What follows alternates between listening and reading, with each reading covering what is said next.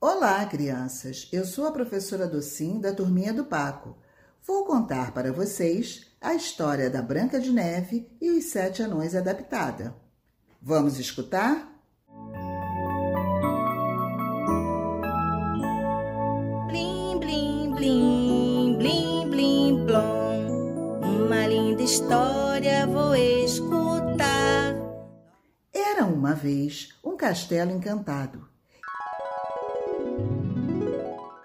Com o amor de um rei e uma rainha que estava grávida. O tempo passou e a rainha deu à luz a uma menina linda, branquinha como a neve, com as bochechas rosadinhas como o sol da manhã e com os cabelos pretinhos, bem pretinhos. A princesa recebeu o nome de Branca de Neve. Um dia, a rainha adoeceu e morreu. O rei esperou um tempo e se casou outra vez. A princesa agora tinha uma madrasta. Branca de Neve brincava pelo castelo, pelos jardins e crescia encantadora. Como sou feliz, como sou feliz! O rei era apaixonado por sua filha. A rainha também era bela, muito vaidosa e se achava a mulher mais linda do reino. Por falar em vaidade, vocês têm que conhecer a formiguinha da turminha do Paco. Olhem lá no YouTube. Bem, meus queridos, a rainha tinha um espelho mágico que sempre falava a verdade para ela. Sempre a verdade. Todas as manhãs ela perguntava ao espelho: Espelho, espelho meu, existe no reino alguém mais bela do que eu? E o espelho respondia todas as manhãs: Não, senhora, sois a mais bela. O tempo passou, Branca de Neve cresceu e se transformou em uma linda jovem. E ela sempre falava: Como sou feliz, como sou feliz! E vocês nem sabem, a coitadinha também ficou órfã de pai. Quando o rei faleceu, Branca de Neve disse: Como estou triste, como estou triste!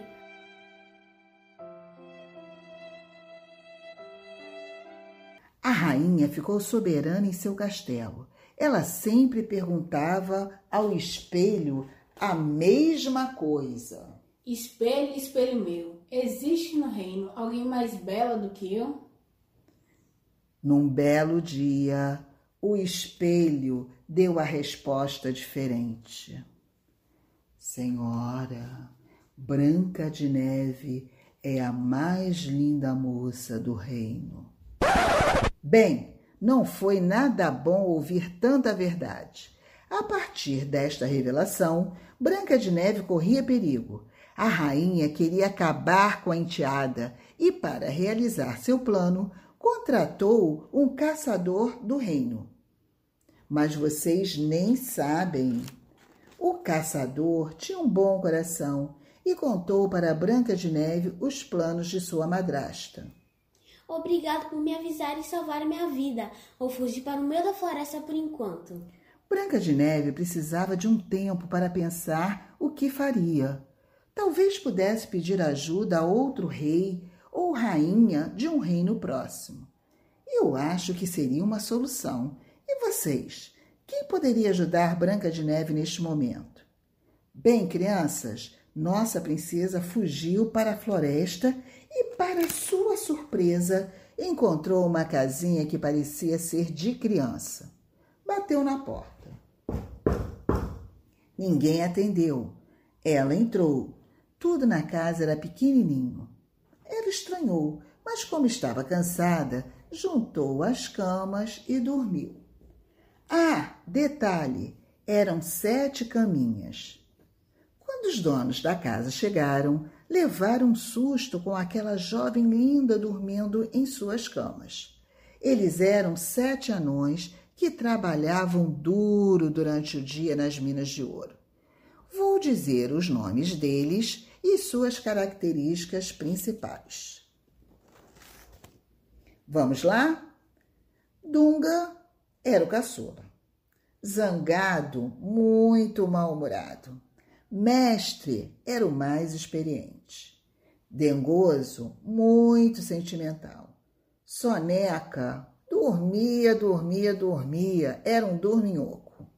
Atim espirrava demais. Feliz, era super alegre. Que grupo maravilhoso! Parece até o grupo da turminha do Paco. Vocês já foram lá no YouTube e descobriram as características da formiguinha? E as características de vocês? Quais são? Bem, quando os anões souberam da história da princesa, resolveram ajudá-la. Vocês não têm ideia do bem que estão me fazendo. Muito obrigada. Vou cuidar muito bem de vocês e da casa. Como sou feliz, como sou feliz. Enquanto isso, no castelo, a rainha já tinha perguntado ao espelho quem era a mais linda do reino, e o espelho respondeu: Branca de Neve é a mais linda e vive na casa dos sete anões. No dia seguinte, os anõezinhos foram trabalhar, mas falaram para Branca de Neve não abrir a porta para ninguém. Questão de segurança, não é?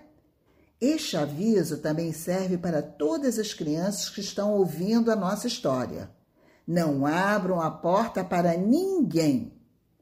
Enquanto isso, a rainha se disfarçou de uma boa velhinha pôs uma capa com capuz, pegou uma cesta com maçãs bem suculentas e lá foi ela ao encontro de Branca de Neve. Ah, uma das maçãs estava envenenada. A rainha bruxa chegou à casa dos sete anões, bateu a porta e se apresentou como uma vendedora de maçãs fresquinhas. Branca de Neve não abriu a porta, mas atendeu pela janela. A conversa com a vendedora convenceu a princesa. As maçãs são lindas, vou comprar uma. Quando ela deu uma dentada na maçã comprada, caiu durinha.